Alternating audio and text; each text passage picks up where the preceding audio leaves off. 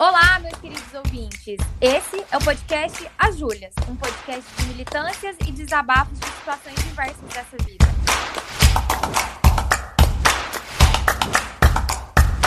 Eu sou Julia Mello. Eu sou Julia Chaude e no episódio de hoje a gente vai falar sobre gênero.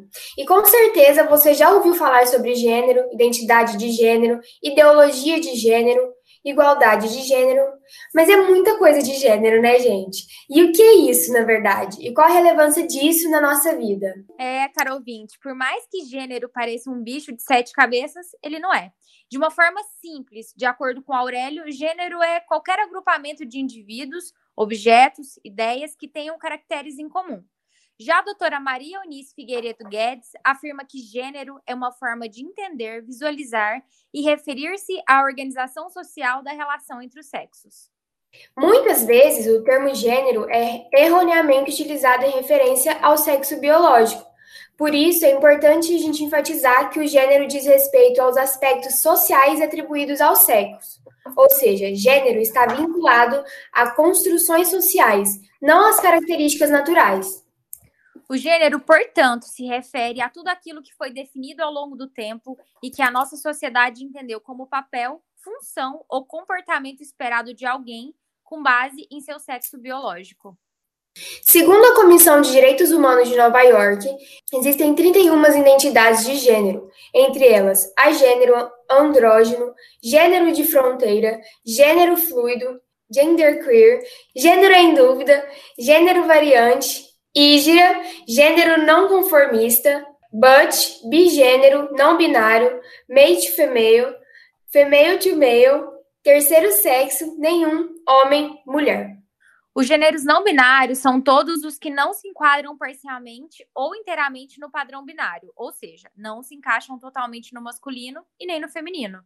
Inclui-se nesse espectro de gênero várias formas: neutro, ambíguo, múltiplo, parcial, gênero fluido, a generidade e outrogeneridade. Ou seja, gênero é um assunto extenso e merece uma atenção especial, visto que questões de gênero estão intrinsecamente ligadas à sociedade patriarcal e ao machismo que permeia. Então, para a gente falar com muita propriedade sobre esse assunto, a gente está aqui hoje com a Cláudia Guerra, doutora em História pela Universidade Federal de Uberlândia, ativista no movimento de mulheres há 30 anos e uma das professoras mais fantásticas que eu tive na faculdade. Claudinha, se apresente para os nossos ouvintes.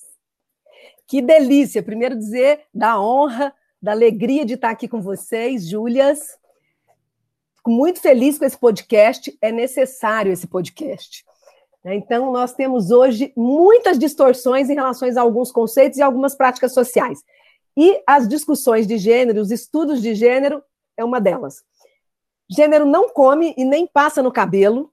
É importante a gente entender que esses estudos de gênero começaram lá nos anos 80, aqui para o Brasil veio mais nos anos 90. A gente, inclusive, constituiu na UF, eu era estudante em História, o Núcleo de Estudos de Gênero, exatamente para dar um pouco conta desses estudos que começaram a fazer o quê?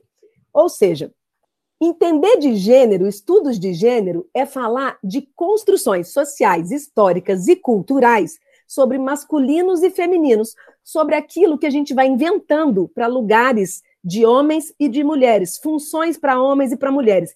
E mais, até a performance, a forma como a gente movimenta o corpo, né, porque ela é também historicamente constituída. Imagina que uma mulher no século XIX podia falar como eu, assim, mexendo os braços. Imagina, estava na fila para fogueira lá no período medieval, né? E no século XIX também não seria de bom tom. Então, até a nossa performance ela é criada, inventada, fabricada do ponto de vista de gênero. Né? Como se sentar, perninhas cruzadinhas ou pode aberta. Tudo isso são construções de gênero e tratam de masculinos e femininos. Todas essas definições que você falou aí é, é, é muito interessante, né? Porque a gente está no Beabá e aí já falam em 31 possibilidades. É porque nós temos também culturalmente a mania de querer buscar origem das coisas. Essa é uma visão bem ocidental, né? Buscar origem e buscar classificar. O Foucault vai falar disso, né? A gente quer classificar os sujeitos, rotular e colocar em algumas caixinhas. Só que as caixinhas não dão conta dos sujeitos, porque eles são muito mais complexos que as caixinhas. então não vai ser só 31, né? Provavelmente, se nós temos o quê? Quantos bilhões nós temos no planeta? 6 bilhões? A última que eu vi, eu acho que era 6 bilhões. Não lembro. É uma coisa entre 6 e 7 é, bilhões. Por, por isso aí. Então, nós temos entre 6 e 7 bilhões de gêneros. Porque nenhum entra para a caixa. Adoro. De modo que a gente, mais que busque classificar, rotular, enquadrar, está fora da curva, sem chance, está fora da curva. Né? E que bom, porque isso nos traz unicidade, somos seres únicos. Mas por que, que os estudos de gênero são importantes? Porque a partir deles a gente começa a perceber, então é uma categoria relacional. Quando eu falo de gênero masculino, é em relação a quê? Ao gênero feminino, aos gêneros femininos. Por que, que eu falo no plural? Porque existem várias formas de femininos e várias formas de masculinos, várias, né? E geralmente a maioria sai da curva mesmo, né? Tem pesquisas falando disso. É muito interessante. Então, quando a gente fala dos estudos de gênero, que é uma categoria relacional, a gente ajuda a desnaturalizar aquilo que a gente foi inventando. Lugar de mulher na cozinha, lugar de homem no mercado de trabalho, porque a mulher cuida da casa e dos filhos, o homem trabalha fora, bota dinheiro na casa. Conversa fiada, não tem gene nenhum para isso. Não é genético. Por isso que discussão de gênero não precisa e não deve estar associada a uma questão genética e biológica. Tem a ver com comportamento tem a ver com função social, com aquilo que a gente vai inventando para gente. Né? Então, lugar de mulher é onde ela quiser, lugar de homem onde ele quiser. Ou não, depende da cultura, depende do contexto histórico. Né, lá na Antiguidade, antes de Cristo, o lugar das mulheres, predominantemente, era, porque onde tem dominação tem resistência, né? Isso é bom. Né? Tem sempre resistência. Uh! É, Mulheres de Atenas, do Chico Buarque, né? Essa música é fantástica. Mirem-se exemplos daquelas mulheres de Atenas, vivem para os seus maridos, heróis e guerreiros de Atenas. Então, elas estão lá entretidas em bordados, esperando os homens que vão para a guerra e vão voltar, né? Nas suas casas e tal. Eram receptáculos de espermatozoides para reprodução, não eram sequer cidadãs. Era isso que as construções de gênero contavam desse período. Né? É claro que a gente tem resistências. Então, tinha Safo, né? Que era uma, as mulheres não podiam estudar nessa época. Aliás, muito recentemente elas puderam estudar, né? Do século XIX para o XX. Muita calma nessa hora, é tudo recente isso. Então, lá na Antiguidade antes de Cristo, nas invenções de gênero, esse era o lugar predominantemente reservado ao feminino. Então, elas não eram cidadãs, assim como os escravos não eram, não valiam nada, não podiam definir sobre os rumos da cidade, que eles iam lá para a Ágora, né, que era Tubal Vilela da antiguidade, que era praça pública e tal, definir os rumos da cidade, porque não tinha megafone, nem microfone, né? Então, eles iam para a praça. A gente ainda vai para a praça, para os atos aí fora, umas coisas tranqueiras. Ah, a gente vai. Claro que a gente vai, né? É, a gente vai. Tem que ir, né? A gente tem que ir. Enfim, a gente tem que ir. Aí, é, a Safo, né, uma poetisa grega, revolucionária, montou uma escola só para mulheres, né, e que é um pouco que as Júlias estão fazendo aqui. E aí montaram essa escola na Ilha Lesbos, e daí deriva lesbianismo, né? Então, escola só para mulheres, aí deriva o termo lesbianismo. E ali elas recitavam amor, a poesia, né? Enfim. Então, revolucionárias, né? Elas não aceitaram o lugar que puseram elas. Né? E a gente tem na história várias, onde tem dominação, tem resistência. E isso é muito bom, muito bacana, porque é nesse movimento que a gente vai avançando, aí às vezes retrocede, aí às vezes permanece, né? A história tem disso. Eu, como historiadora, tenho que contar. Aliás, eu não contei isso, né? Que eu sou historiadora, então eu vou falar como uma historiadora, como uma historiadora ativista do movimento de mulheres, que ajudou a fundar a ONG SOS Mulher e Família nos anos 90, o Conselho de Direitos das Mulheres, o Núcleo de Estudos de Gênero, e até hoje sou voluntária desses lugares. Professora, né, de graduação, ministrando Sociologia, Antropologia, Ciência Política, Filosofia, essas paradas, tudo na área de humanas que eu amo de paixão, e também discutindo e estudando e lecionando sobre gênero, seja na graduação ou na pós-graduação. E atualmente como vereador. Então é desse lugar, eu acho bacana falar do lugar, né, da história, da trajetória, é desse lugar que eu estou fazendo essa discussão. Nada desinteressada, né? Porque tem lugar. Adoro. Então, você pega lá é, no período medieval. Gente, as mulheres, por terem sabedoria, manipularam as ervas, curavam pessoas, aliás, elas que pariam, ajudavam a parir, né? Não tinha médico nessa parada, não, eram as mulheres. E aí foram designadas como bruxas. Olha como o conhecimento, o saber incomodava. Aquele chazinho que a minha avó Mira fazia, pegava a erva ali no quintal, erva cidreira, as bruxas faziam lá no período, as bruxas, as mulheres faziam lá no período medieval e incomodaram. Imagina, mulher com saberes, conhecimento, né, manipulando ervas, curando pessoas, né? Ah, é muita coisa. Então, né, e aliás, eu tô na fila para Adoro as bruxas, gente. Gosto muito. Já contei isso para vocês, né, em sala de aula. Adoro as bruxas. Se me der uma vassoura, eu subo em cima. para varrer, eu não gosto, não. É, detesto varrer. Se precisar, eu varro também, mas não gosto, não. Agora, para subir em cima, adoro. Sou fã das bruxas. Provavelmente eu estou na fila para ser queimada na fogueira do século XXI. Enfim, mas tudo isso para dizer dessas invenções que a gente vai fazendo, né? É, aí você chega hoje, né? No, ah, não, antes de hoje, se a gente pega lá o período moderno, por exemplo, as mulheres vão fazer lá uma greve no, no 8 de março lá de 1957, né? Uma greve porque elas queriam melhores condições de trabalho, salários iguais aos homens e não tinha, né? A questão da licença maternidade, não tem até hoje salário igual, viu? Mesmo tendo mais escolaridade, detalhe. É, e aí elas são queimadas dentro dessa fábrica pelos patrões, né? É uma das, das é, porque tem várias histórias, né, para falar do 8 de março, mas essa é uma das histórias sobre o 8 de março, ali aconteceu nos Estados Unidos, essa história. Então, é, hoje, século XXI, nós temos vários jeitos de femininos e masculinos no mundo. Né? Então, ao mesmo tempo, a gente tem algumas culturas é, que primam pela igualdade entre masculinos e femininos, homens e mulheres, mas a gente tem é, culturas onde a mulher é, vive o estupro coletivo como se fizesse parte da cultura. Na Índia, por exemplo, é, povos muçulmanos, árabes, as mulheres, outro dia que puderam ir para assistir jogos nos estádios, a dirigir, outro dia. Mas também outro dia a gente votou, né, gente? 1900, com Getúlio Vargas, em 1934, né, 32, mas depois 34 ampliou um pouco mais e tal, e não era para todo mundo, não é, muito pouco tempo na história o direito ao voto para as mulheres. Né? Elas participam da vida economicamente ativa, elas participam, elas são força produtiva e reprodutiva, mas só outro dia nós tivemos essa questão do voto, né? e que antes era por renda, não era todo mundo também. É, muito recentemente nós temos o direito ao gozo, ao prazer. Mulher que gozava antes do século XX, outro dia, outro dia historicamente falando, né? Era tida como prostituta, né? Então, direito ao prazer, ao próprio corpo, ao gozo, e mesmo assim eu estava vendo umas palhaçadas, umas coisas que, sem pé nem cabeça, planos de saúde, querendo que a mulher que vai podir tem que pedir bênção para o marido. Eu falei, não, voltando para trás, não é possível um trem desse, né? Porque desde o Código de 1988, homens e mulheres direitos iguais, está parecendo que está voltando para trás. Falando, não é possível um trem desse. Da onde que vê essa história? Me ajuda, pelo amor de Deus. Né? Eu pus outro dia, não pedi bênção para ninguém, mas pus no privado, disse que no público alguns planos de saúde estão então, com essa parada aí, né? Reportagem que saiu ontem, eu acho. Fiquei ontem. arrepiei todinho. Arrepiei. Pois é. Aí você vê, olha a importância das discussões de gênero. Né? Quer dizer, nada disso é natural, são invenções que vão sendo feitas. E é muito triste quando essas invenções sobre masculinos e femininos são feitas de modo a traduzirem diferenças em desigualdades. Esse é o ponto. Porque aí, traduzir diferença em desigualdade, nós temos prejuízo.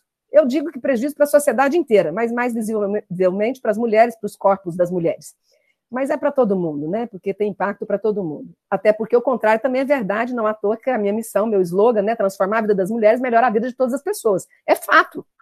É fato. Você quer melhorar o mundo? Investe nas mulheres. Melhora o salário das mulheres, melhora as condições de vida das mulheres, alimentação para as mulheres. Você melhora a vida de todo mundo. É fato. Né? E põe também no poder, põe como governante, importante, né? Então, é, nesse sentido, esses são os estudos de gênero. Começou lá com Johnny Scott, uma americana show, sou fã dela. A Judith Butler está hoje essa parada de discussão de problemas de gênero, inclusive colocando em xeque a própria é, é, questão da, da identidade né, dos sujeitos, porque ela, a Judith Butler vai jogar por terra abaixo. Né? Se a gente está falando de identidade, ela já fala, não, a identidade não dá conta do sujeito. Enfim, né, porque tem muita emoção. É, mas para ir no beabá, então Jenny Fleck, Johnny Scott, tem a linha das francesas, tem a linha das americanas, a Johnny Scott é americana que começa esses estudos, é, é um texto que eu li lá nos anos 90, e ele é de 1990, da John Scott, aí foi traduzido, que chama Problemas de Gênero? Não. Gênero, uma categoria útil. Nossa, como é que eu fui lembrar disso? Tô boa, tô boa, Fafá! Gênero, uma categoria útil para análise, né? Então a gente faz esses estudos lá dos anos 90 e que não tem nada que ver com ideologia de gênero que eu repito todinho me empola que foi uma distorção dessa categoria tão importante para falar dessas construções, dessas invenções, das traduções das diferenças em desigualdades e tal, bacana, porque quando a gente vê que é invenção, que é construção, a gente desconstrói, né? A gente falou, oh, que palhaçada, vamos desconstruir isso aqui para ser mais feliz, né? É. Aí vem essa tal de ideologia de gênero para bagunçar a cabeça das pessoas. A pessoa não está nem sabendo o que era gênero, aí vem ideologia de gênero. Ó, a primeira furada dessa parada de ideologia de gênero, sempre com aspas, é que não existe nada que não seja ideológico. Nada. Todas as práticas são ideológicas, compõem um corpo de ideias, né? Traduzindo em miúdos. Todas. Ideias, valores, crenças. Então, todas as práticas são ideológicas. Aí vem a ideologia de gênero para dizer que tem ideologia aqui, como se não tivesse em outros lugares. Já, já falou merda. Já falou bobagem. Pode falar merda? Se quiser. Merda. Beleza. Pode. Já falou merda? É, porque eu falo mesmo, né? Então, é isso, a vida como ela é, né, gente? E todo mundo faz merda, então, assim, literalmente todo mundo faz. Então tá tudo certo, compõe o repertório. Mas aqui nesse caso fez muita merda. Então, ideologia de gênero que distorce todo o conceito que fala dessa multiplicidade de masculinos e femininos, porque, por exemplo, quando a gente pega, e aí vem alguns incômodos, né? Principalmente para aquelas pessoas que estão mal resolvidas, porque as bem resolvidas não tem incômodo, né? É, então, assim, qual que é o grande lance? Tem vários jeitos de ser femininos e masculinos. Ok, a trans é feminina. É, se ela se considera mulher, quem sou eu para dizer quem é o outro? Estou custando saber quem sou eu. Então, se o outro diz para mim que é mulher, é mulher. Diz para mim que é homem, é homem. Ok? Beleza. Né, eu parto do pressuposto que o sujeito é que diz quem ele é. Até uma questão básica, né? De empatia, alteridade, né? Quem sou eu para dizer quem é o outro? Mas tem muita gente que acha que pode definir quem é o outro. Esse é o problema também esse povo arrogante, autoritário, negacionista, sem noção e que fala merda. Né? Então, é, primeira coisa, ideologia, de, ideologia já está esquisito, já não faz sentido. Aí vem dizer que gênero é para transformar as pessoas. Não, aí eu preciso. Babi, vem cá, Babi é minha cachorra. Dudu, Vitor, chama a Babi. A Babi. A Babi é uma bulldog francesa. Delícia, bebê, nem tem um ano ainda, Babi. Aí é como se eu pego a Babi. Então eu peguei a Babi, aí eu vou virar cachorro. É isso que eles estão dizendo. Faz sentido? De Entendeu? jeito nenhum. É, então, assim, eu vou transformar alguém em gay? Imagina! Se a gente tivesse esse poder, a gente montava uma barraquinha, gente, a ganhar muito dinheiro. Não é? Vou transformar alguém em gay, alguém hétero, alguém trans, quem sou eu? E aí vem a criminalização da educação e da docência. Ai, professor, agora está em sala de aula para transformar todo mundo em gay. Aí fala do kit, kit gay, que nunca existiu, que é fake, nunca existiu, mas a pessoa recebe lá no zap dela e ela toma aquilo como verdade, coitada da pessoa. Precisa ler texto, pessoa. Sai do zap, pessoa. Bloqueia seu zap. Sai do zap. Vai para a vida, pessoa. Né? Imagina que algum professor ou professora no universo tem poder. Varinha. Tchum, né? Ou então, ah, porque agora vai conviver, então tudo pode falar, então pode falar, vai todo mundo virar. Nossa, gente, sempre teve. Sempre teve gay, sempre teve trans. A pessoa só ficar dentro do armário. Agora não pode glitter, sei lá onde que fica. Né? E aí, é, e aí, essas pessoas que inventaram isso devem estar muito mal resolvidas, porque elas estão muito preocupadas com a. Aí vamos falar de orientação sexual. Elas estão. E de identidade de gênero. Elas estão muito preocupadas com a orientação sexual dos outros. Orientação sexual é porque você sente tesão. Eu sinto pelo meu marido. Ah, claro que o Brad, né? Ô, Ricardo, o Brad não tem jeito. Brad Pitt, né? Aí não tem jeito, né? Enfim. Mas ele também com a Jennifer, eu nunca sei falar o nome dela, ele também gosta. Enfim. Então, por que você sente tesão? O que, que eu tenho que ver com, com, por quem você sente tesão, Júlias? O que, que eu tenho que ver com isso?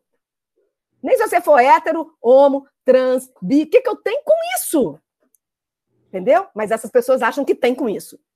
Elas acham que tem com isso, por isso que eu falo que elas estão mal resolvidas. E elas acham tanto que elas querem destruir, querem matar. É. E às vezes algumas até em nome de uma fé, de uma religiosidade, que, pro meu gosto, não é fé nem religiosidade. Porque cultura do ódio não tem a ver com fé nem com religiosidade. E eu adoro todas as religiões, curto tudo, estudo as religiões, adoro, acho que é tudo de bom, religião, religar, né? Religar as pessoas para o bem, para a solidariedade, para o amor, para a paz, né? Buda, Lama, Maomé, Yansan, Jesus, sou fã. Tem nada não, tá tudo certo. A questão que eu estou dizendo é como é que essas pessoas vão distorcendo tudo e vão trazendo como se aquilo fosse representação da verdade. Morro de medo de quem diz que tem a verdade. Ah, eu tenho a verdade. Morro de ver. A verdade, o caminho é a luz. Porque quando alguém tem a verdade, o caminho é a luz, ela vai destruir todo mundo, porque é só ela que tem. Né? E é isso que vem sendo feito.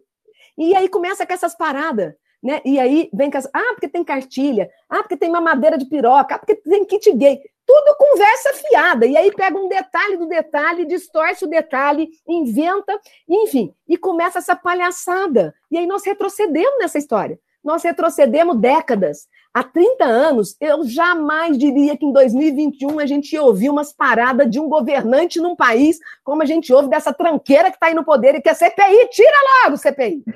Vamos lá! Impeachment! Uh! Impeachment significa impedimento, tá? Para o meu gosto era cadeia, mas não só impeachment. Então, porque é um desserviço um sujeito desse. Você retrocede 20, 30, 40 anos. Que loucura que é essa? E aí os estudos de gênero, que era tudo de bom, promovendo a igualdade, promovendo família. Estudo de gênero promove família, porque a pessoa vai matar menos. Porque se você entende que é igualdade, você cria um cenário de respeito. de divisão de tarefas. Então, dá até para gozar à noite, né? Dividir tarefas. Quando não dá para dividir tarefas, dupla jornada, tripla, não goza à noite, não rola. Vai fingir que goza, não goza. Não rola, né? Então, é, os estudos de gênero melhoram as condições de vida das pessoas. Entender, né? Que pessoa tem direito, é igual, né? Divide, divide atividades por habilidades e competências, não porque é fixo de homem ou de mulher, transita, né? Então você pode lavar a louça, o pinto não cai, você pode trabalhar fora, você pode dirigir um carro, tá tudo certo, tá tudo certo, né? Como aqui em casa, o Ricardo faz supermercado, e eu acompanhei a obra da casa, servente, pedreiro, porque ele não sabe fazer isso, mas o supermercado ele faz super bem toda semana, e eu não sei fazer não gosto. Enfim, se me der vassoura, eu subo em cima, já contei isso para vocês. Então, Tá dando para entender? Tá dando para entender o raciocínio, tudo? Tá tranquilo? Muito. Tá tranquilo. Super. A linguagem tá boa? Beleza? Tá, tá tudo tá ótimo. Então tá bom. Aí é um desserviço, porque essas, essas reflexões, esses estudos de gênero são libertadores. Liberta as pessoas. O homem não até os homens, liberta os homens também. O homem não precisa mais daquela masculinidade tóxica de ser o super-homem, o homem de aço. Não, pode chorar, filho. Chora, filho. Chora, porque se não chorar, tem dois sacos lacrimais. Se não chorar, haja boteco para quem não, né, não tem dinheiro e terapia para quem tem. Chora, filho, chora, né? E aí a gente detona essa educação fragmentada, desigual, né? Que fixa meninos brincando de carrinho, de bola para desenvolver só coordenação motora, mas não desenvolve o cuidado. Aí põe a menina cuidando da boneca para depois cuidar dos filhos, ninguém merece, né? Todo mundo tem que cuidar dos filhos. Filha é da mulher, é do marido, é da família, é do Estado com as políticas públicas, é da vereadora com projetos de lei, é de todo mundo, filho. Mas não, na prática, é filho da mãe, né? Seu filho da mãe. Ninguém fala seu filho do pai, né? Seu filho da mãe. Olha que loucura. E se deu gente, mérito do pai. Se não deu gente, culpa da mãe. Culpa da mãe, ó, tá trabalhando fora, não cuidou direito, não ensinou. Não dá, isso não rola mais. Mas rola, só que rola, né? Em, várias famílias ainda rola. Em outras não, as pessoas já, já sacaram que é libertador. Quando você tem a igualdade dentro das diferenças, porque cada ser é único, é libertador. E aí vem essa palhaçada de ideologia de gênero. E aí a moeda da vez é essa. Tem um artigo vocês têm que ler esse artigo, da Eliane Brum. Adoro Eliane Brum. Eliane Brum escreve no El País, Brasil. É, esse artigo chama a, é, a, manipulação da Bíblia e a posse da vagina. Putz, como é que eu fui lembrar disso? A manipulação da Bíblia e a posse da vagina, que é isso. Então você vem com um discurso religioso, de lugar de homem de mulher, que lá na Bíblia, e pega só aqueles pedacinhos que interessam, os pedacinhos que não interessam, você larga para lá, né? Aquela coisa louca. É, como representação de verdade, a manipulação da Bíblia. E a posse da vagina, então a, propriedade sobre a vagina, né? Então o plano de saúde acha que é proprietário da vagina. Então você põe em dia, você pede permissão para seu marido. Porque antes você tinha que pedir permissão, inclusive. O sobrenome da mulher era o sobrenome do marido. A minha sogra abriu mão do sobrenome dela para pegar do meu sogro. Tanto que agora eu resgatei o Biqueles dos meus meninos, que era da minha sogra. Eu não, eu mantive meu nome, o marido o nome dele e os meninos pegaram de nós dois, inclusive o meu no final, porque geralmente o do homem é no final, né? O proprietário, o nome no final. então, até o nome da gente tem construção de gênero. Lá no, em alguns países é senhora fulano de tal. Entendeu? Então, nós estamos falando de coisa que parece pequena, mas não é pequena, está contando de construções de gênero. Então, o sobrenome, a referência, é o masculino. Hoje não. A lei já permite que você mantenha seu nome, o outro também, ou mude, inclusive um pegue do outro. Mas no, Há um tempo atrás, era mulher pegando o sobrenome do marido e abrindo mão, inclusive, de sobrenomes dela, da família de origem dela. Isso conta muito de posse, de propriedade sobre o corpo do outro. O corpo, o desejo, enfim, tudo. Então, ontem, os estudos ajudam.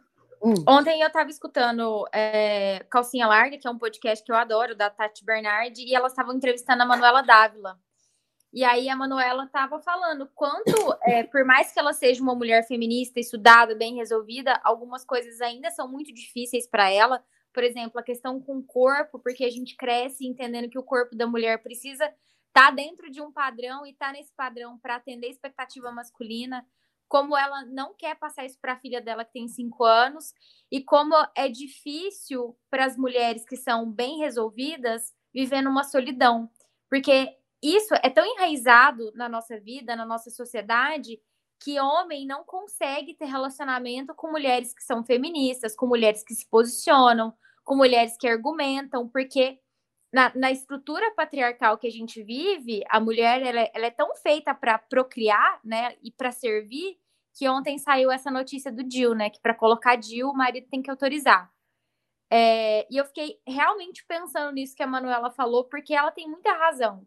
Você vai olhar para as estruturas familiares hoje, para os casamentos, e a gente está em 2021, a gente olha muito mulher pedindo a benção do marido, não é nem para podio, é para comprar alguma coisa para ela, para fazer unha, tendo que servir a mesa todo dia, cuidar de filho o tempo todo. E a mulher que não faz isso, ela é desacreditada.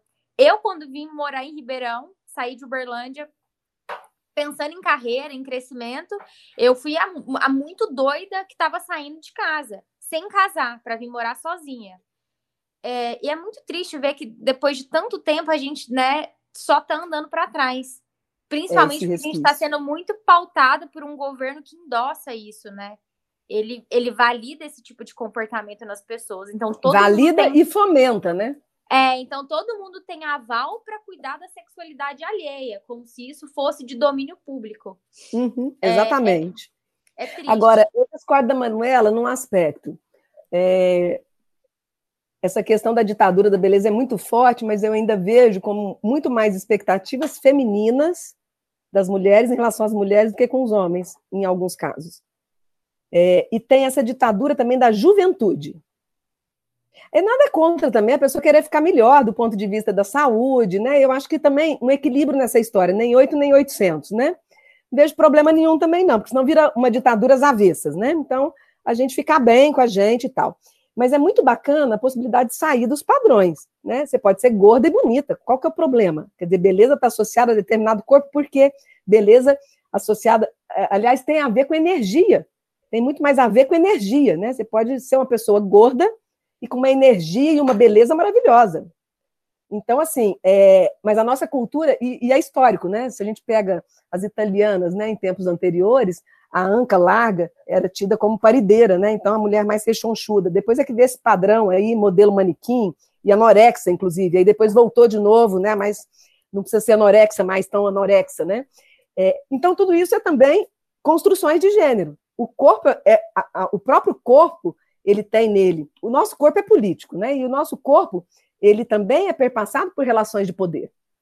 Então, assim, você pode ver a questão da virgindade, o tabu da virgindade, ou a virgindade leiloada, né? Tem tudo isso. Quer dizer, que é uma pelezinha que algumas até perdem andando de bicicleta, ou não tem, ou tem esse ímã elástico, né? Você pode até parir, parto normal, ele estica e volta, né? Então, assim, mas como que isso é imbuído de valor? Né? Eu acho que. É, então, o nosso corpo, ele também vai contando isso. E mas a gente já vê muitas mulheres hoje com cabelo branco super bem resolvida e lindas, maravilhosas, né? A gente já consegue ver gente que, que abriu mão de plástica, de mexer com as rugas, entendendo as rugas como, como sulcos né, da própria trajetória, marcas da trajetória. E ok também. É, mas também não vejo problema nenhum em malhar, em, em, em né, eu acho que está tudo certo. É, são escolhas que vão sendo feitas, mas elas não são, obviamente, descoladas de construções. Sempre tem. O problema, me parece, são as ditaduras dessas construções, que aí limitam, impossibilitam essa fluidez, e, é, e assim não tem jeito. Nós vamos, metade da nossa vida vai ser mais velhos, porque a longevidade aumentou, né, então a gente vive mais. Né, viu, eu, tô, eu, vou fazer agora dia 10, adoro chocolate amargo, tá? 10 de agosto, meu aniversário. é, 52 anos talvez eu viva mais o dobro. Pensa nisso, 100 anos, né? 90. Enfim, quer dizer, a metade, a outra metade, porque antes não, você morria com 40, 50 anos de idade, já estava velho, né? Menstruou, já estava casando, enfim. Então a gente tem na história várias possibilidades aí, né? O próprio casamento na construção de gênero era um negócio, um pai de um lado com um pai do outro lado fazia um negócio, né? E às vezes o, o par ali se conhecia no dia do casamento. Hoje, em algumas culturas, a gente quer amar, quer ser amado, quer discutir a relação, fazer uma DR, ter múltiplos orgasmos, está bem complexo, enfim. Mas para dizer que, que tudo isso também é inventado. Amor é uma construção, né? Imagina, amar antes era símbolo de fraqueza, ainda é para alguns homens, na cobrança de expectativa de gênero, né? de construção de gênero. Ainda é para alguns. Então, quando a gente pensa é, toda essa perspectiva, eu estava falando de orientação sexual, porque a gente sente tesão. Identidade de gênero é como que eu me vejo. Né? Então, assim, se o sujeito se vê como mulher, como homem, eu, né, é isso, é como eu me vejo. E porque eu tenho tesão. Assisti recentemente, adorei, recomendo, fica Claudicas, Claudicas, dicas de filme, de seriados. É, Manhãs de Setembro, com Lineker. Muito bom. Uma trans. Muito bom. A vida como ela é, fantástico, sensível, muito interessante. Fica aí, como digo, vocês já assistiram?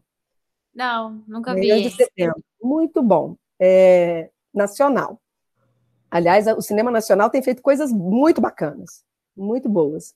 É, vamos valorizar também nosso cinema nacional. E aí, é, então como que ela se vê? Ela se vê como uma mulher, pronto. Né? Mas tem um filho, e que de repente aparece. Eu não estou dando um spoiler, não, tá? Está na sinopse. Né? De repente, né? Assim, ó, pum, aparece, né? Nem sabia que tinha um filho, aparece. E aí essas relações delicadas começam a aparecer. Mas ela se vê como uma mulher, então aí fica uma discussão assim, ah, mas vai em qual banheiro? Gente, em país desenvolvido só tem um banheiro e a pessoa vai naquele banheiro. A gente é que tem essa história de banheiro para homem, para mulher. Né? E tem lugar que não, tem, tem, tem barzinho que também só tem um banheiro. Então vai no banheiro, gente, uai. E limpa a hora que sair, né? Pelo amor de Deus. Alá, Burman, né?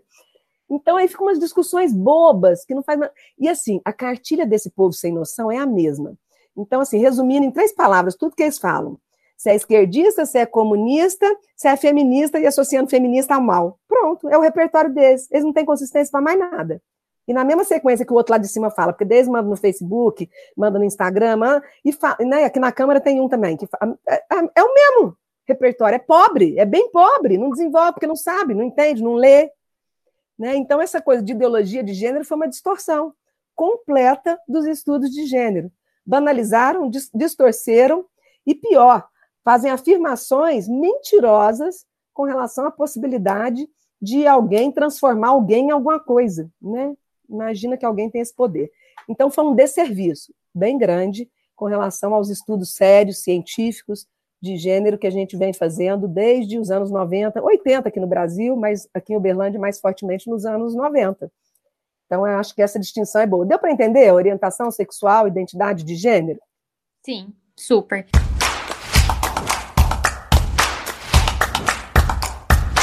Cláudia, como que é para você essas questões de gênero, assim, no seu dia a dia, especialmente agora que você está trabalhando num ambiente tão machista que é a Câmara dos Vereadores? Menina, se fosse só machista, tava bom. Machista, sexista, né? Conservador, sem noção, negacionista, tem de tudo ali. Tem, tem camaleão também, né? O sujeito é hoje e amanhã, outra configuração, é outra pessoa, né? Muita emoção tem ali. Se quiser emoção, você vai para lá, tem muita emoção. Mas tem muita gente séria, boa, bacana, desenvolvendo projetos bacanas, fiscalizando, botando orçamento decentemente, preocupado com a cidade. Tem também. Então tem de tudo. Menina, eu nunca tinha vivido violência política de gênero. Essa eu nunca tinha vivido, e agora eu vivi. Porque o que é a violência política de gênero? E a gente criou a Procuradoria da Mulher, já era lei desde 2017, agora eu implementei, com, nós implementamos e eu estou como procuradora. Foi um grande avanço no legislativo, a gente vai poder atender a comunidade. E dois eixos tem a Procuradoria da Mulher contra a violência política de gênero, que eu já vou falar agora, e contra a violência à mulher. Né?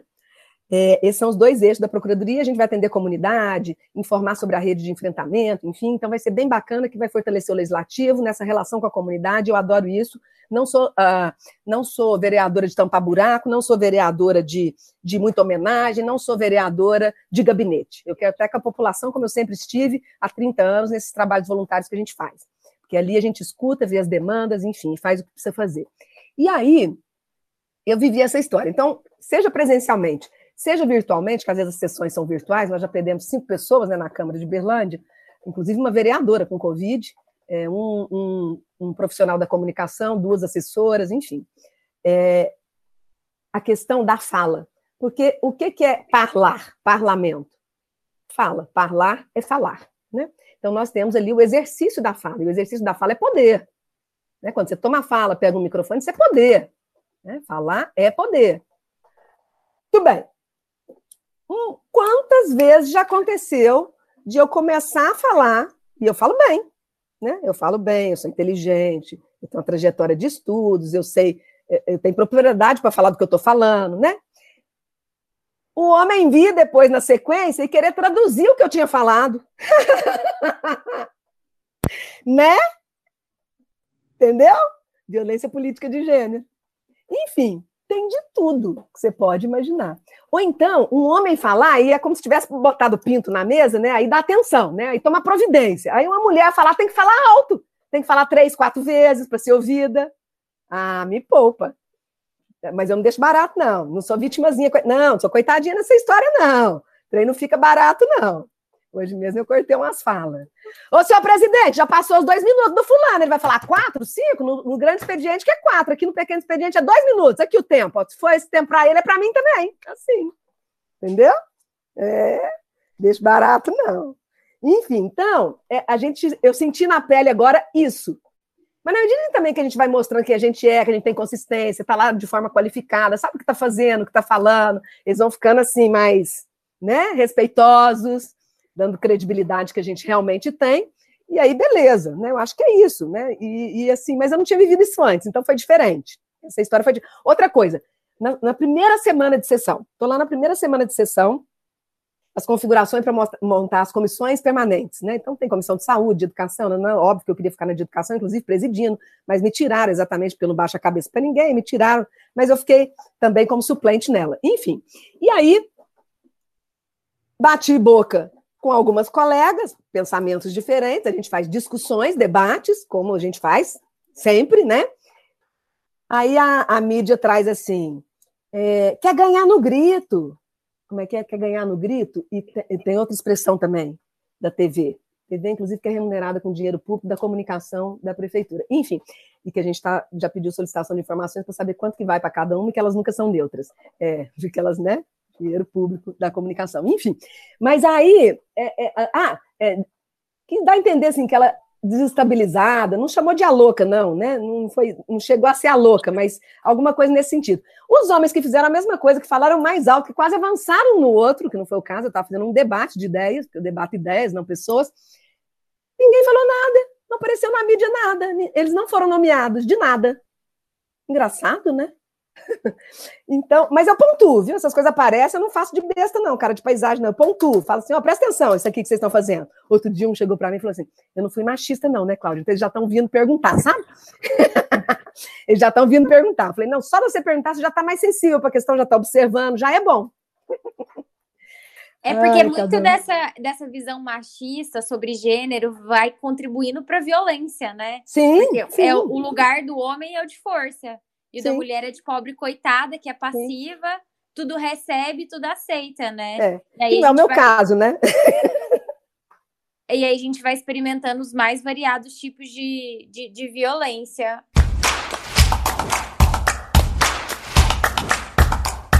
Outra coisa que eu acho que é bacana também da gente falar é o papel da educação nessa história. Vocês foram meus alunos, a gente discutiu isso em sala de aula, mas eu acho importante que as pessoas que estão nos ouvindo é fundamental, gente. É mais fácil desconstruir ou construir para a igualdade sujeitos que investiram menos tempo e valores em determinados comportamentos. Por isso que a coisa da criança ou desde da base, né, é, ó, ela floresce. A, não necessariamente, mas a pessoa mais velha, ela investiu mais tempo em determinados valores, né, em determinados princípios, crenças, visão de mundo. Então, para desconstruir, dá mais trabalho. Agora, não tem pau que nasce torto e nem que morre torto. Tudo é possível de modificação, tudo é possível transformar. Mas de cedo é muito mais fácil. Então, eu tentei fazer isso, e o Ricardo também, porque a gente acredita na possibilidade de uma educação integral, cidadã, porque essa, essa, essa é. Não, não tem outro caminho. O caminho é a educação. Né? A arma, a única arma possível é a educação. E os países que fazem isso, os povos que fazem isso, já contaram para nós. Então, a educação formal e informal. Porque antes da educação na escola, todos os espaços são espaços de sociabilidade, portanto, educativos. A gente passa valores, crenças, né? E a educação informal, desde casa, é muito importante. Né? Então, vocês sabem, meus meninos é, brincaram de bola para desenvolver coordenação motora, mas brincaram de boneca para desenvolver essa coisa do cuidado, é, brincaram de pianinho para desenvolver a sensibilidade. A boneca Tatá é a única que eu não joguei fora, fica até aqui no escritório. Aqui, a Tatá. Né, a boneca negra para inclusão racial e étnica, mas para aprender a trocar fraldinha e tudo. Então, eles brincaram com os brinquedos e brincadeiras os mais variados, já nessa perspectiva de que os brinquedos é, não são neutros do ponto de vista pedagógico, eles estão contando de expectativas de gênero que lugares a serem ocupados para meninos e meninas. Então, se só brinca de bonequinha paradinha, quietinha, né? Você está contando um jeito do corpo ficar, né? Uma, um tipo de atividade que é importante, que é bacana, mas tem mais coisa, né? E se só E se brinca de bola, espada, sobe na arte, está desenvolvendo coordenação motora, aprendendo a falar em público, você está desenvolvendo alguma coisa, mas não está desenvolvendo a outra aqui, ó. Aí depois quer que seja bom pai. Mas ninguém ensinou o sujeito a trocar uma fralda, né, na bonequinha. E isso não tem relação nenhuma com orientação sexual. O brinquedo e a brincadeira não tem relação nenhuma, diz toda a literatura, com a orientação sexual. Nada a ver. Então, brincar de carrinho ou de boneca não tem a ver com gostar de homem ou de mulher, né? Enfim, sentir tesão por homem ou por, por mulher. Tem alguns povos, inclusive, que os homens usam vestidos, saias, né? Os índios sempre usaram os badulaques, né? Brinque, é, é, brincos, é, pinturas no rosto, os palhaços também, batom, né? E o pinto não caiu, enfim, né? Então, lá na, na aqueles, os europeus, né? Se a gente pensa aí é, século XVII, XVIII, perucas, cab, né, cabelos cacheados, perucas, é, é, pó de arroz, é, salto alto para o homem, meia calça para as classes mais favorecidas, né? Isso era símbolo, inclusive, de poder. Então, tudo isso são construções históricas, sociais e culturais, e que não tem nada a ver com gen, né? E não tem um gen também, tem um livro aqui que eu adoro, da Elizabeth Badanter, tá aqui atrás, O Mito do Amor Materno, porque tem essa história também. As pessoas acham que ser mãe é destino, é obrigação. Não é. Você pode não ser mãe, querer não ser mãe, você pode querer ser mãe adotando, você pode querer ser mãe biológica, você pode querer e não poder. Enfim, você, tem várias possibilidades, inclusive de não ter filhos, e está tudo certo, mas as pessoas vêm com espanto. É como se as mulheres tivessem, nascessem destinadas à maternidade. Não, maternidade é uma escolha. É, não é uma profissão nem um destino. E não tem um gen. A Elizabeth Badantera, historiadora, vai contar isso. O mito do amor materno. Não tem amor materno, isso é construção. Por isso que nove meses, né? Aí o corpo vai vai ficando estranho, esquisito, aí muito hormônio para lá, para cá, né? aí vai cair na ficha e tal. Aí quando nasce tudo tem cara de joelho, a gente acha lindo, porque já, né, já teve ali um amor, um afeto, uma coisa que estava mexendo dentro. O pai também, não é porque não está dentro dele que ele não pode sentir, acompanhar, ir na ginecologista, acompanhar o parto. Aliás, os hospitais hoje colocam estrutura para o pai e ele não precisa ver sangue nenhum, gente. Fica o lençol, né? Ele fica lá no rosto da mulher, ele não vê sangue nenhum para desmaiar, nada disso acontece. E tá ali, uai, é pai, 50% é espermatozoide dele, e aí continua sendo depois também, né? Então, a divisão das tarefas, os cuidados. Então, essa questão da educação eu acho fundamental da gente conversar aqui, porque os brinquedos, as brincadeiras já vão contando expectativas de gênero, de locais a serem ocupados. Isso pode ser fluido, né? Pode ser muito fluido, porque tem brinquedos que ajudam a desenvolver a capacidade de abstração, de raciocínio, e não à toa que a área de exatas predominantemente ainda está com os homens. Porque as mulheres não têm capacidade? Não, porque elas não são estimuladas. Mas já tem grandes aí arrebentando a boca do balão também. Então, a questão dos esportes, né? As mulheres estão nos esportes, mas não foi sempre que, que estiveram, né? O futebol, é, a Marta, sou fã da Marta, gente, a Marta arrebenta. Teve uma época, inclusive, que o futebol é, é, feminino ganhou e o masculino não, não rolou nada, né? Enfim, então eu acompanhei isso de perto, a Marta está lá até hoje, né, arrebentando. Só que os salários dela são muito menores. Então, que estímulo que tem? Percebe? Nós ainda temos essa diferença salarial de em torno de 30, 35% homens e mulheres exercendo mesmas funções, as mulheres tendo mais escolaridade que os homens, por isso não tem menor sentido, né? então elas têm preparo, têm qualificação, elas ganham em média 30, 35% menos que os homens. Claro que quando tem concurso, não mas quando não tem concurso, isso ainda é uma realidade, que vem diminuindo. Essa distância era maior, vem diminuindo, mas ela é muito significativa ainda. E não faz o menor sentido. E a gente só entende essa diferença pelos estudos de gênero, pelo como a gente foi inventando que é lugar de mulher. Então é como se fosse um favor para ela no mercado de trabalho, porque o lugar dela é em casa, cuidando de menino e da casa. Né? Como se fosse um vínculo até biológico ali. E não é. Agora, mesmo que essa mulher opte por estar em casa, esse trabalho tem que ser valorizado, porque ele tem valor social. Lavar, passar, cozinhar, levar, buscar relações públicas, cuidar dos doentes, é predominante, são predominantemente as mulheres que cuidam dos idosos, dos doentes, dos deficientes, são as mulheres, com dupla e tripla jornada de trabalho. Isso não é ganho, isso para mim é ônus. Ah, conquistamos o mercado de trabalho, mas acumulando a tarefa de casa? Uh -uh, isso não é ganho, não. Eu não quero ser Mulher Maravilha, é fria, só de brincadeirinha. E aí, de vez em quando, os alunos fazem a gente de Mulher Maravilha, de brincadeirinha, eu quero. Mas não quero ser Mulher Maravilha. É, é fria ser Mulher Maravilha. Né? O bom é dividir tarefas e cuidados. Aí é bacana. Então, Cláudia, essa coisa por... da educação. Por que, que você acha que essas discussões de gênero sempre é, estão atreladas às mulheres? Então, é muito... não, Sim, mas as mulheres, por conta do sexismo e dessas construções, terem trazido visivelmente muito prejuízo para as mulheres, em termos das relações de poder, das ocupações, dos salários, a própria violência contra a mulher é muito significativa, né? O Brasil é campeão em feminicídios, quinto lugar no ranking mundial de feminicídios. Nós estamos agora agosto lilás, né, comemorando aí os 15 anos da Lei Maria da Penha, mas há muitos desafios para operacionalizá-la. Então, acaba que faz uma associação mais com o feminino em função disso, dessa desigualdade. Mas não tem como, por isso eu disse inicialmente, fazer os estudos de gênero e discussão implica no relacional, é na relação. Então eu falo do feminino na relação com o masculino. Por isso eu falo salário dos homens e das mulheres, é relacional. Entendeu? Eu falo de, de ser proprietário do próprio corpo ou não. Né? Então, sempre na relação. Esse foi um grande avanço, inclusive, da discussão de gênero, porque antes a gente falava da história das mulheres, vamos trazer aquelas que foram silenciadas para elas falarem na história. Né? As mulheres produziram cientificamente. Mary Shelley fez Frankenstein, mas ia tudo no nome do marido, porque ela não podia aparecer. Foi ela que escreveu, foi a mulher do cara que escreveu. Né? Então as mulheres sempre produziram, mas cadê? Invisível, não apareceu, não podia aparecer. Né? Então é nesse sentido que era uma história das mulheres, vamos, vamos trazer essas mulheres. Aí quando a gente fala de gênero, a gente está pensando na relação. Mas com certeza a gente tem falado muito do feminino em função dessa desigualdade, respondendo a sua questão. Entendeu? Mas a educação é fundamental. Não tem jeito de romper isso sem apostar na educação.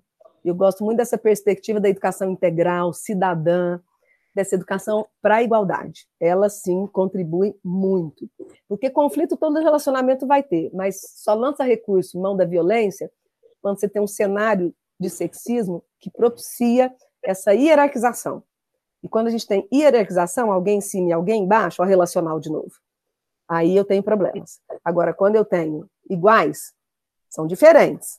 São diferentes em valores, crenças, nanã, história de vida. Mas igualdade de acesso, oportunidades, salários, quando a gente fala de igualdade é nesse sentido. E aí, por isso, não tem como não ser feminista. Eu fico bad quando uma mulher fala assim, ah, porque esse trem do feminismo, gosta disso, não, femi... Ah, não gosta, não? Então para de usar calça comprida, que é uma luta feminista. Gosta, não? Então por que você usa anticoncepcional? Luta feminista dos anos 50 e 60. Ah, não gosta, não? Por que você vai em delegacia de mulheres? Luta feminista. Ah, não gosta, não? Por que você quer gozar então, filha? O gozo é do, fruto de uma luta feminista. Por que você vota? Então, aí vem e fala, não, não, gosto de feminismo. É porque não entendeu o conceito. Né? E aí, é claro que existem feminismos no plural, né? Mas essa a minoria que tem essa coisa da guerra entre os sexos, né, e alimentando isso, e aquela coisa, né, de que os homens são inimigos e tal. É, a maior parte da, das feministas e das linhas são nessa perspectiva. Nós queremos só igual, nem em cima nem embaixo. É igualdade de acesso, oportunidades, salários e direitos. Pronto, ponto. É isso, né? Então, não tem como ser feminista. Só que aí vem essa distorção da ideologia de gênero falando distorção, feministas enquanto distorção, né? E aí, é, e com fake news, negacionismo, né? E colocando é, depreciativamente algo que é super valoroso, gente. Graças ao feminismo, aos feminismos, nós temos hoje possibilidade, inclusive, de estar falando disso, de falar em público, né? de mexer o corpo, enfim.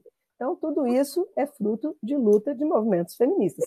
Claro que também a gente tem o feminismo negro, que é diferente, porque aí você tem mais desigualdade ainda. Lá na base da pirâmide, se a gente for fazer os recortes, então a gente tem recorte de classe social, sim, mas a gente tem recorte de gênero, homens, mulheres, a gente tem recorte racial e étnico, né? brancos, negros, índios, etc., mas especialmente brancos e negros. Quando a gente fala desse recorte, se for mulher, for pobre e ainda for negra, nossa, se for lésbica é, e orientação sexual, né? E dependendo da faixa etária, se for velha, nossa sociedade parece que não admite a velhice, né? É uma coisa assim, você tem que culpar a pessoa porque ela envelheceu. Nossa, mas essa atriz está tão velha. Uai, gente, todo, todo mundo aqui está caminhando para a morte, né? Somos cadáveres adiados, a gente só não sabe o prazo de validade. Opa, né? Quem não está caminhando para a morte? Nasci caminhando para a morte, né? Aliás, essa é a única certeza. Aliás, se a gente fosse debater uma coisa importante, era a morte. E com a pandemia, mais que nunca, né? Porque nós estamos matando gente que não precisava morrer. Detalhe, né? Por conta de irresponsabilidade de um sujeito que negacionista não fez acordos para adquirir a vacina antes. Vamos lembrar disso. E é muito triste a gente ver morte de gente que podia estar viva. É muito triste. É lamentável. Né? Então, essas construções de gênero nos ajudam nesse sentido mesmo, da, da, da igualdade e de criar um cenário mais propício para as pessoas se respeitarem. Acho que esse é o grande ganho né, dessa história.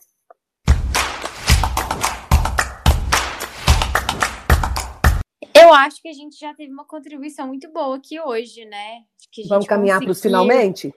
É, eu acho que a gente conseguiu ir bem no cerne, assim, da questão de uma forma muito cirúrgica. Então, acho que antes da gente. A gente tem três quadros para encerrar o programa. E aí, antes da gente ir para os quadros, tem mais alguma coisa que você queria falar, Cláudia? É, eu acho que é, essa questão, só para fazer uma sinopse, né? Essa questão dos estudos de gênero enquanto possibilidade de uma educação integral e cidadã para emancipar, emancipar os sujeitos, eu só acredito em amor com liberdade, e só há liberdade se a gente tem relação entre iguais. Né? Isso me parece fundamental. Né? Quando a gente pensa hoje, eu mexo muito com adolescentes, né? e, e como professora, quando a gente pensa hoje que tem alguns relacionamentos onde as pessoas estão querendo definir que roupa que o outro pode usar, querendo pegar a senha da rede social, do telefone, isso é muito desrespeitoso, isso é muito invasivo, isso é inadmissível. Parece sutil, pequeno, mas não é pequeno, isso conta muito de um relacionamento.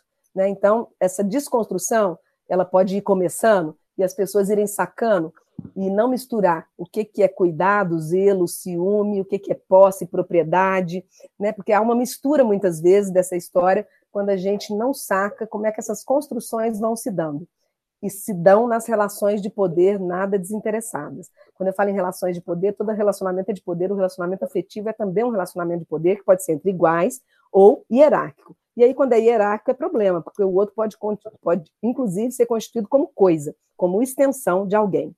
E aí é realmente problema, cria um cenário muito propício para situações de violência. Então, quando nós estamos falando de gênero, a gente promove famílias. Quando a gente fala de gênero, a gente promove o amor, Aí sim combina com religião, com religiosidade, né? Falar disso. Agora o resto é tranqueira. É o uso inadequado de todas essas categorias tão importantes de modo banalizado e distorcido. Muito obrigada, Cláudia. Eu que agradeço, suas lindas. Parabéns!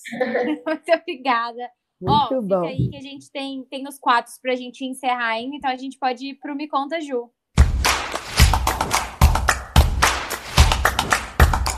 Me conta, Gil.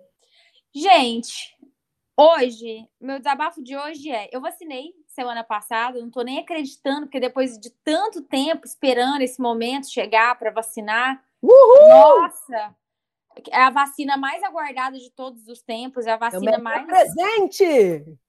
É, né, é, a vacina mais triste, mais feliz, porque, né, quanto, quantas pessoas a gente perdeu esperando essa vacina. E aí o que eu não consigo entender é como ainda tem sommelier de vacina que chega no posto de saúde e fica falando assim: essa eu não tomo. Eu só tomo se for tal vacina. Nunca na vida escolheu o laboratório para vacinar, porque não, nem sabia disso, né?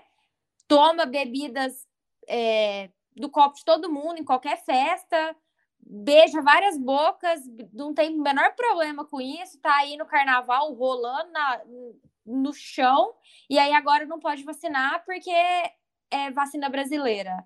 E aí, no mesmo dia que eu vacinei, ainda peguei Uber com uma mulher, que aí eu, eu tenho muita dificuldade em ter sororidade com esse, com esse tipo de, de pessoa, assim, é, é, o que me barra ainda no, na, na, minha caminhada feminista. Ela falando que ela só tomou vacina porque ela era obrigada, porque sem vacina ela não ia trabalhar, porque ela, em momento nenhum, ia servir de cobaia para doença chinesa. Aí, assim, em quantos níveis ela é preconceituosa, xenofóbica e como que as pessoas ainda não entenderam que o fato da gente se vacinar, não, a gente não só protege a gente, mas a gente protege quem está ao nosso redor, né? Não dá, não dá mais para ficar convivendo com o sommelier de vacina, assim, de verdade. Tô exausta, cansada. Vacina com o que tem, gente. E agradece, porque demorou muito sabe? Muito essa vacina. A melhor vacina é a que vem pro seu braço. Tô feliz com a minha. Ai, nossa, fiquei muito emocionada que eu vacinei. Eu também, Chorei. dia que eu fui. É, fora que eu pus, né? Fora! Também.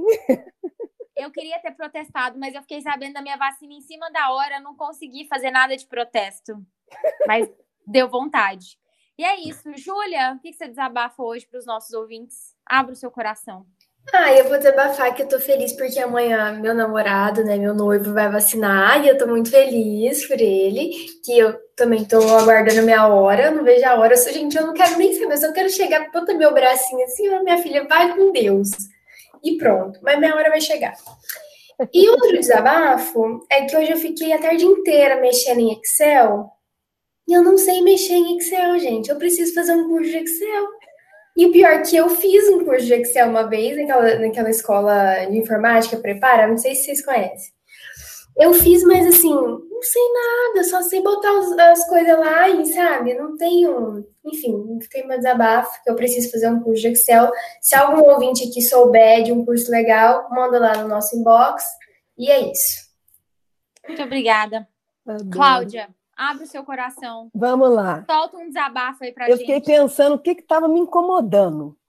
E eu fiquei muito incomodada essa semana. Eu fiz até um vídeo de nove minutos e tomara que muita gente assista o vídeo. É, muito incomodada. Começou um grupinho de vereadores, uma discussão lá, com relação a condições de trabalho. O que, que acontece? Eu cheguei no legislativo, eu fiquei bege. Eu cheguei à sala que eu, que eu ocupei, dois cômodos muito pequenininho, uns buracos na parede e tal, a pessoa que saiu deixou. E eu pedindo para licitar, gente, e aí, quanto que vai arrumar, pôr móvel e tal, né? Assim, básico, né? Para trabalhar.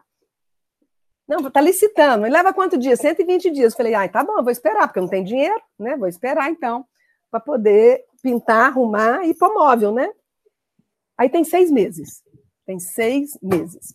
Aí eu falei, não, chega. Aí eu fui, comprei tinta, peguei vidro de bancada aqui da minha casa, levei para instalar lá, tudo bonitinho, identidade visual, tudo rosinha, rosinha não, lilás com amarelo, né? Identidade visual, arrumando.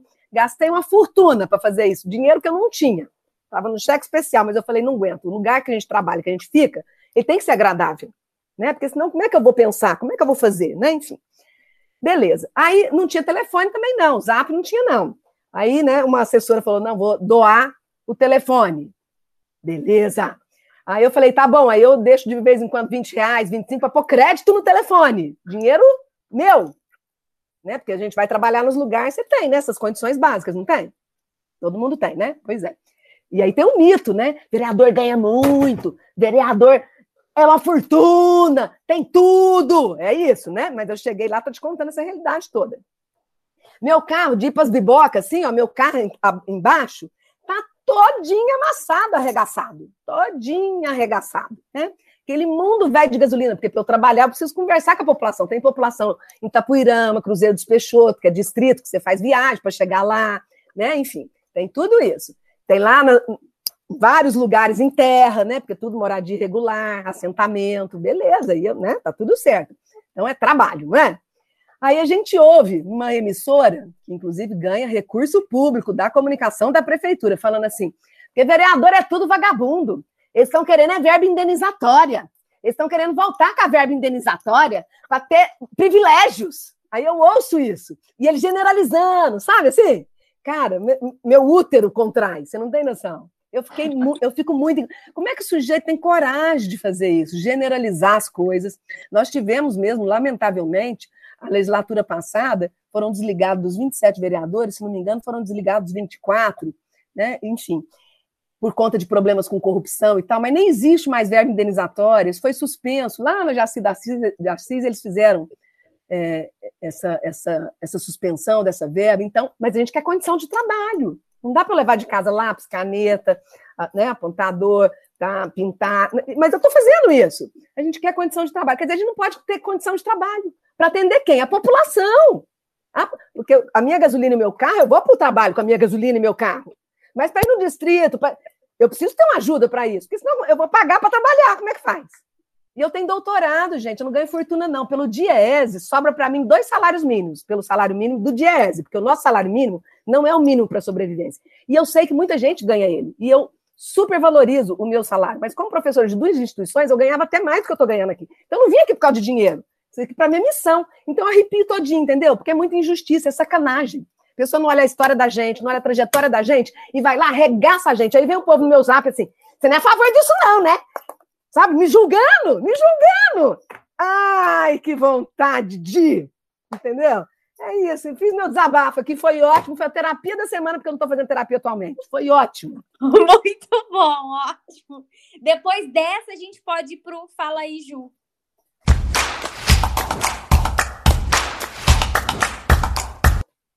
Fala aí, Ju. Fala aí, Ju, o que, que você vai indicar para a gente hoje, no dia de hoje? Então, eu vou, eu vou indicar é, uma coisa diferente. Hoje nunca indiquei esse tipo de coisa. Eu vou indicar a campanha de Dia dos Pais que a Natura fez com o Thales Bretas, que é, foi muito fofo, muito lindo. É, e assim, a, eu, eu vejo que a Natura nessas campanhas desse ano, Dia dos Pais, ela vem tocando muito nesse, nesse negócio de que homem pode sentir, é normal, né? Homem pode chorar, homem pode abraçar, pode amar, enfim, que isso não, não tira, né, a, a, o negócio dele, no, igual a Cláudia falou, o pinto dele não vai cair. Cai não, pinto não cai, gente, fica até melhor, tudo melhora. Exato. E eu acho muito legal, achei muito legal a campanha da Natura desse ano, e essa fica a minha indicação. Se você ainda não viu é, a campanha com o Thales, assista, é muito fofo, tem os filhinhos deles lá, dele do Paulo. É, e é isso, minha indicação é essa. Você, Júlia? Pois é, assim, a gente já fez um episódio aqui no, no podcast sobre masculinidade tóxica, né? A gente trouxe o papo de machona para falar sobre isso. Então, quem ainda tem aí o ego ferido, busquem informações. E já que dói receber informação de mulher, o papo de machona tá aí para isso. É porque homem só escuta homem, né? Homem escuta homem, homem protege homem. Então, e gosta de tem... homem, né? E muitos gostam também de homem, né? Então, que a gente tenha homens falando. E tudo certo isso, também. É. Para que seja melhor, né? Ó, no episódio de hoje eu vou indicar o episódio do Calcinha Larga, que saiu essa semana com a Manuela Dávila. E tem uma, uma frase da Ellen nesse podcast que me marcou muito, que ela fala assim: vocês estão ouvindo o que essa mulher tá falando? Ela estava se referindo a uma, uma fala da Manuela Dávila, né? Vocês estão ouvindo o que essa mulher tá falando? Pois é, ela poderia ser a nossa vice-presidente, mas não, né? A gente está sendo governado pelo estereótipo total do demônio. E é isso, escutem calcinha larga, esse podcast é E é demônio com, com rabinho, setinha, aquelas orelhonas, né? Esse mesmo. É, ele é, ele é total demônio. Ele é muito pior que o demônio. Ele superou é, eu todos acho os também. níveis de ser ruim. Então, ele desperta o pior na gente, assim, da gente desejar Sim. a morte dele, né? Então... É, então, eu nunca. Então, eu ia falar isso, mas você já falou, foi bom.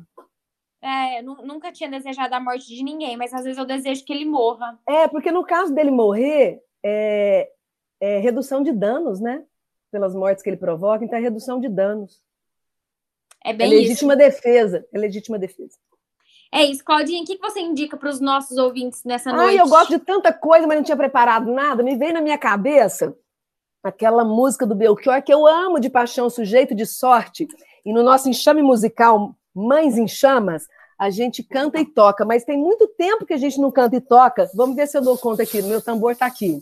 Vamos ver se rola. Ah, ele fica aqui debaixo da mesa, essa é a sorte. Ah, aí fica como dica. Sangrado demais, tenho chorado pra cachorro. Ano passado eu morri, mas esse ano eu não morro. Tenho sangrado demais. Conhece isso? Tenho chorado pra cachorro. Ano passado eu morri, mas esse ano eu não morro. Adoro essa música. Esse ano eu não morro e nós vamos tirar esse sujeito daí. Em 2022, você vai ver. Não vai nem para o segundo turno, não vai nem para o primeiro, porque já vai estar tá preso. Nossa Senhora, Deus ajuda! Uh! Queria dar uma dica de um filme também, que veio na minha cabeça agora. Ele é antigo demais, mas eu adoro. Shirley Valentine, que chama. Essa mulher, sabe aquela mulher nas construções de gênero que está lá fazendo ovo, a janta, está de saco cheio, e aí a vida dela é mais para a parede, sabe, da cozinha, assim, ó, do que para qualquer outra coisa. Ela fica na parede da cozinha e aquela maiada, os filhos enchendo o saco, o marido também, e ela ali fazendo o ovo frito, o arroz. Ela está de saco cheio do marido, dos, dos filhos, do arroz, do ovo frito. Essa mulher fala assim: tá, não quero mais, largou tudo e foi para a Grécia. Ai, que delícia essa mulher ter ido para a Grécia, gente. Aí você pensa assim: ah, ela vai achar o príncipe encantado para salvar ela. Essa é uma visão pobre, né? Aí eu não vou contar o que vai acontecer, não. Vocês assistam.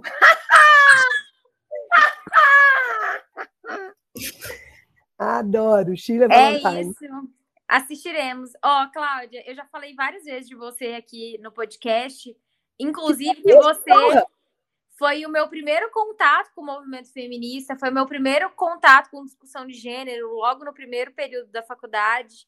É... E, nossa, eu fiquei feliz demais de você ter aceitado o convite para vir gravar com a gente para contribuir de uma forma tão, tão didática e tão, e tão fácil de entender, né? Num discurso muito simples, muito acessível, que, que esse é o nosso objetivo aqui no podcast. Então, queria te agradecer imensamente. Eu sei como sua agenda é corrida, com inúmeras atividades, e ter, você ter separado esse tempinho para gravar com a gente foi demais. Então, muito, muito, muito obrigada.